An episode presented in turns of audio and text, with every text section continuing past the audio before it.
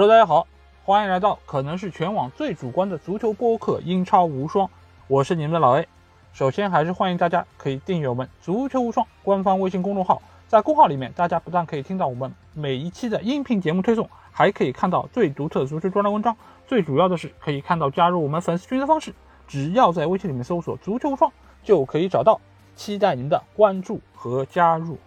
哦，那这期节目其实本来我是没想更新的，因为马上周末就要进行英超第二轮的一个比赛，我们之后就会给大家带来第二轮的英超精华。但是今天发生了一件非常有意思的事情啊，就是我看到了一些统计机构啊说，目前为止英超各个队伍夏季转会窗所花费金额的一个排行啊，排在第一名的不是我们认识的土豪球队切尔西啊、曼城啊，甚至于不是曼联，而是来自于伦敦城的枪手阿森纳。因为阿森纳一直给我们的一个印象就是老板克伦克非常抠，对吧？不给钱啊，不让球队买人，然后买来的人呢好像也不是那么好用。所以一直我们以为阿森纳它不是一个花钱非常厉害的一个球队啊，但是这张列表上我们可以看到，阿特塔现在的花费啊已经达到一点二九亿英镑，这个价格其实是远远高于曼联、曼城、切尔西的啊。这个价格他到底是干了些什么，买了一些怎样的人，让他的花费比这些土豪俱乐部还要厉害？而且就在我录节目的几分钟之前。刚刚看到一条新的消息，就是阿森纳已经官宣了厄德高的加盟啊，而且他极有可能在这周末对切尔西的比赛中上场亮相啊。所以这一次的阿森纳其实是给我们一种耳目一新的一个感觉。那这期节目的主角就是要带大家来聊一聊阿森纳以及阿森纳的一个引援策略。那我们先来看一下这个榜单啊，因为这个榜单其实我是有两个来源啊，不同的来源其实给到的排名并不是那么一样。但是第一名都是阿森纳队，而且他们在这个夏窗已经买入了五个球员，算在账上的一共是五个球员。比如说中卫本怀特、边后卫塔瓦雷斯、后腰球员洛孔加、中前场的厄德高，还有替补门将拉姆斯戴尔。这五个球员加在一起，现在我拿到数字是一点二九亿英镑，然后一点五九亿欧元。所以这五个人其实加在一起，大家看到。花费确实是不菲啊，而第二位的曼联，他是买入了桑乔和瓦拉内，花了一点一四亿英镑；而曼城的话，就买了一个球员，就是格里利什，花了一个亿英镑，排在第三。而第四位是切尔西，买了一个球员卢卡库；而维拉队是买入了三个重要的球员，花了九千三百万英镑，买了前南安普顿的射手丹尼斯，还有来自于诺里奇的布恩迪亚和来自于德甲勒沃库森队的里昂贝利。那我们看到这前五名的球队，阿森纳队买的人是最多的，而且花费也是最高的。那可见他们对于这个赛季的一个引援，以及想要在这个赛季能够有一个好的表现，其实是非常的迫切啊。那我们先来聊一个话题啊，就是阿森纳这这次的引援是不是对他们的实力有所增强？我其实觉得。对于整个球队的一个实力，其实增强是有限的。有几个原因，一方面来说，拉姆斯戴尔是一个替补门将，其实他本身上场机会是不是太多的？而且，即便他和莱诺能够有比较有效的一个轮换，但是其实对于球队的一个帮助也是很有限。因为呃，不管是莱诺的水准，还是拉姆斯戴尔之前在谢联的一个水准，其实都是非常的一般，所以他们很难给球队的一个贡献非常的明显。而本怀特的到来，其实是阿特塔想要有效的补强自己在后防线上的一个漏洞，而且他也可以比较有效的搭配好加布里埃尔，呃，能够形成一个后防线上的一个铁闸的角色。但是在第一场对布伦特福德的比赛中，我们看到本怀特的表现其实是非常一般的，而且我上次的节目也说到，他其实相比于他中卫线上的搭档帕布罗马里来说，本怀特的一个表现可能甚至于还不如马里这么出色。啊，再加上塔瓦雷斯，塔瓦雷斯其实也是从葡萄牙加盟的一个新的边卫。呃，他在布伦特福德这场比赛中其实上场时间非常有限，而且他在目前阿森纳整个后防线的一个顺位上，其实也并不是特别靠前。你可以把它当成是一个对于未来的一个补充啊，当然也是属于一个对于主力球员一个非常好的一个轮换。但是在左边卫这个位置上，其实是拥有阿森纳比较强的一个选手蒂尔尼的。所以在蒂尔尼没有受伤的情况下，我觉得塔瓦雷斯是比较难有出场机会的。而整个五个人里面，我觉得洛孔加可能是这一次阿森纳比较大的一个发现，因为在上场比赛中，他搭档扎卡一起出现的时候，他的一些大局观，包括他的一些处理球，其实还是能够感受得到，是一个非常冷静，而且也是非常有能力的一个球员。啊，如果阿森纳能够把他用好，我觉得是一个不错的引援，而且他也得到了。啊，前曼城队的一个后防中间孔帕尼的一个肯定啊，因为孔帕尼之前也是安德莱赫特的主教练，所以他对于洛孔加其实还是非常的信任以及看重。而阿森纳队为他花费的这笔转会费，我觉得相对来说是这些人里面性价比较高的一个引援。而且等到托马斯帕蒂能够伤愈复出，我觉得洛孔加其实也是整个后腰位置一个非常重要的一个引援。所以这可能是这五个人里面相对比较好的。那最后一个名额其实就是刚刚官宣的厄德高，厄德高其实也是上个赛季从皇马租借到阿森纳队的这么一个球员，所以这次只是相当于是买断了他的一个使用权。那这个其实相当于你如果和去年的一个阵容相比的话，其实厄德高仍然都是在正中，但是他是实实在在花费了一笔不菲的一个转会金额，所以可见就是这样的一个引援，五个人进来，但是其实真正对阿森纳队有极高的位置。可能只是在洛孔加这个地方，而洛孔加，你说真的比以前的那些，比如说扎卡或者是帕蒂或者埃尔内尼要好到哪里去？似乎其实也非常有限。所以你可以认为，这一点三个亿其实是在填去年的一个窟窿，而这个窟窿填完之后，这个阵容才恢复到一个平地。那整个阿森纳的这一点三个亿花下去，我个人觉得其实是效果非常非常有限的。那。这个其实又回到另外一个问题，就是怎样的引援是一个好的引援？其实我们就可以拿一个例子来说，就比如像曼联队这个赛季，他引入了两个球员，桑乔和瓦拉内。其实右边锋以及中后卫的位置是曼联一直以来觉得比较不满意的，尤其是右边锋这个位置。而桑乔是心心念念盼了很久，而这个夏窗他们花。八千五百万把桑乔买过来，其实就是很有效的补强了自己很弱的一个空缺。那其实这个是对于整个球队的一个综合水平是有一个很好提升。而瓦拉内的到来，其实也是对于中卫线上能够有很好的一个出球点，包括有一个很好的一个控球能力，其实都是非常大的一个补充，也能够有效弥补林德洛夫以前比较漏的这么一个作风啊。再看一下，比如说维拉这次引援啊，因为他们卖出了格里利什。啊，收获了一个英镑的这么一个转会资金，所以使得他们必须要在中前场对整个球队有比较大的一个补强，所以他们买入了布恩迪亚。啊，布恩迪亚尽管他在实力上可能相比于格里利什是有所差距，但是在这个时候，他能够再在这个位置的周围再补强了丹尼斯，还买入了里昂贝里。其实整个三个人的一个引援的情况，不但能够弥补格里利什离开之后留下的一个空缺，还能够在原有的基础上丰富自己的打法。再搭配以中前场的沃特金斯等等几个球员，能够架立起一个非常复合型的一个进攻线，所以这样的一些引援相对来说都是比较有针对性。所以针对性其实是是否一个好的引援非常重要的一个点。另外一个点就是在于你是不是以一个比较合适的价格买入了这些球员。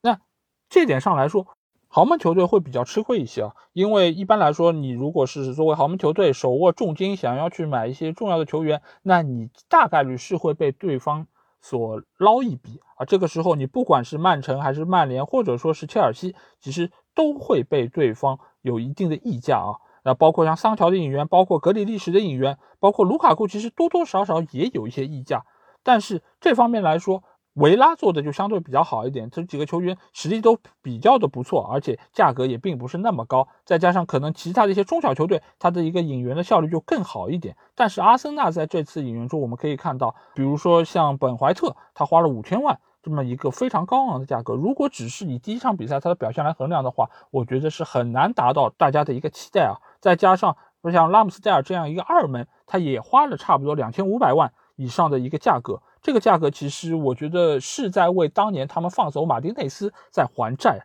而且我个人并不太认同拉姆斯戴尔要比马丁内斯更加出色，所以我并不觉得这是一个非常好的一个引援。那为什么阿森纳走到今天这一步，他的买人会变得这么的艰难？其实我觉得他相比于其他的豪门球队，利物浦也好，曼联也好，切尔西也好，他似乎买人会比大家更难一点。我觉得一个非常重要的原因就是。这个球队的成绩在经历了这么多年的不断下滑之后，他的品牌号召力真的已经是越来越弱。很多优秀球员听到阿森纳，可能他们都并不太愿意能够到这个球队来效力。再加上阿特塔对于整个球队的一个调教，也让那些。在外的球员很难看到来到球队之后能有一个好的发挥，或者说这个主教练能够提升自己在球队里面的一个技战术的水平也好，或者说是对球队的一个贡献，他们都很难能够看到希望，所以也使得在引援这件事情上就变得更加的艰难。再加上阿森纳的一个引援团队，包括以埃杜为首，他们其实对于整个这几年的一个引援的一个战绩啊，其实都是非常糟糕。他们其实在这两年花的钱真的一点也不少。你们可以说克伦克是一个吸血的老板，但是他在这几年为阿森纳的投入，大家可以去翻一翻历史的转会记录，其实真的是非常的贵。就比如说托马斯帕蒂也花了五千万，对吧？佩佩当年的法甲工人王花了八千万，但是最后打出来了吗？似乎都没有打出符合他们身价预期的这么一个水准，所以。整个阿森纳目前来说会遇到引援这么大的一个困难，其实很大程度上是源于各方各面决策的一些问题，包括埃杜的引援策略，包括阿特塔对于整个球队的一个使用，其实都是中间的一些问题所造成的现在阿森纳的这样的一个困境。而这个赛季由于他们无缘欧战，所以他们只有英超联赛这一条线，而且。管理层也发现，就是我们在这个赛季不能再任由阿森纳这么一个好的品牌继续沉沦下去，所以他们决定下重金去买入一些有实力的球员。但是钱是花了，但是效果呢？而这些牌拿到阿特塔手里，他是不是能够交出让人满意的答卷？其实这个才是目前来说最大的一个问题啊，因为。已经按照阿特塔的一个需求买入这些球员，那接下去就是要等着阿森纳出成绩了。那这周对于切尔西的这场比赛，其实就是检验阿特塔成色一个非常好的机会。首先，阿特塔在这个俱乐部的地位，我个人觉得还是比较稳固的。尽管球迷对他的意见是非常大，而且怨声载道，包括每次阿森纳输球之后，我们都可能要去看看啊，迪提是不是又说了些什么东西，那些球迷对他又是不是有非常义愤填膺的一些结论。但是，我觉得整个俱乐部对于阿特塔还是信任的，这点从俱乐部愿意给阿特塔花这么多钱，其实就已经可以看出，他们愿意继续信任阿特塔，也希望阿特塔能够用好的成绩来回报整个俱乐部。所以目前来说，阿特塔的帅位还是相对比较稳固的。尽管我上次也看到一条消息啊，就是现在啊主教练下课的赔率。阿特塔和维埃拉这两个和阿森纳队有千丝万缕联系的人是排在前两位，但是我仍然相信阿特塔还是要比维埃拉的前景稍微好一点，因为首先阿森纳现在这套阵容，我上一期英超精华节目也说了，我个人觉得是不弱的。如果阿特塔可以有效的发挥好这批球员的一个实力，我个人觉得大概第八、第九是一个比较合理，甚至于是一个下限的一个保证啊。甚至于我觉得他们如果能够打好的话，有可能还能位置往前再走一走。但是现在必须要在短时间里面给我们看到一些希望吧。我觉得尤其是给枪手的这些球迷看到一些希望，因为在未来他们要面对的是切尔西和曼城这两个队伍。如果这两场比赛他们不但输了，而且输得非常难看，那我觉得阿特塔身上的压力就会变得无比的巨大。所以这个礼拜的比赛，我觉得还是非常非常需要关注一下的。而至于阿森纳队现在的一个当务之急啊，我觉得你与其说是考虑换阿特塔来说，我觉得你不如提高一下买人的一个眼光啊，因为呃有非常多的一些球员在买来之后，其实都没有打出他们在之前俱乐部的一个身价和一个水准，这个当然和战术体系有相当大的关系，但是另外一部分我相信也是和俱乐部或者说是教练组对他们使用。其实也有非常大的一个关系，在这个时候，我觉得你与其说是完全信任主教练对这件事情上的一个看法，你还不如要多相信一下自己的眼光，或者引入一些你觉得可能会在球队中有比较好发挥的、适合球队体系的这样一些球员。那目前来说，我觉得整个枪手的问题确实还是非常的多，再加上队内还有非常多拿着高薪但是产出效率比较低的这些球员，